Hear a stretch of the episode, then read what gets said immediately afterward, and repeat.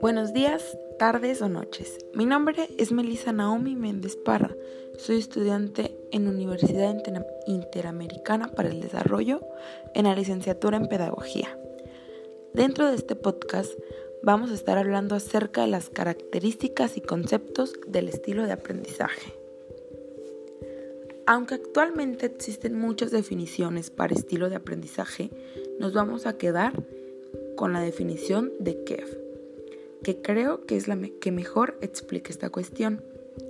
Los estilos de aprendizaje son los rasgos cognitivos, fisiológicos y afectivos que son los indicadores de cómo los alumnos perciben, interaccionan y responden a los diferentes ambientes de aprendizaje. Cuando los profesores queremos poner en práctica toda la parte teórica que conocemos, la teoría y la práctica se suelen convertir en los mayores enemigos que todo profesor conoce. Sabemos que cada alumno es un mundo y que cada situación requiere de un distinto enfoque a la hora de plasmar los conocimientos. Vamos a estar hablando de los tipos de estilos de aprendizaje.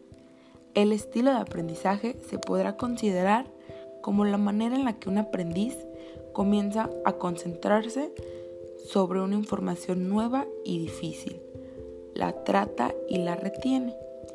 A continuación, les mencionamos los cinco principales estilos de aprendizaje, que son el sistema de representación visual, preferencia por contacto visual, no son muy buenos con los textos, pero aprenden mejor viendo imágenes, videos, etc.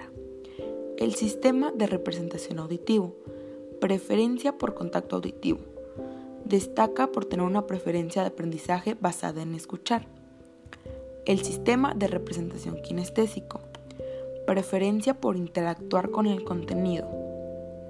Por ejemplo, las clases de laboratorio son ideales para estas personas. Estas personas se basan más en lo que hacen y cómo lo hacen para poder obtener el conocimiento adecuado. El sistema de lectura y escritura. Preferencia por leer, escribir apuntes. Y el sistema multimodal es un estilo que se basa en tener varios estilos predominantes. Mucha gente posee este tipo de estilo que suelen englobar algunas características de cada uno. No destacan por ninguno en especial. Estas personas del sistema multimodal se pueden basar en cualquiera de los cuatro anteriores que mencionamos, ya que tienen pequeñas porciones dentro de el multimodal que lo hacen caracterizar para el tipo de aprendizaje. Estos son los cinco principales estilos de aprendizajes que yo les voy a mencionar. Esto ha sido todo. Muchas gracias por, por prestar atención.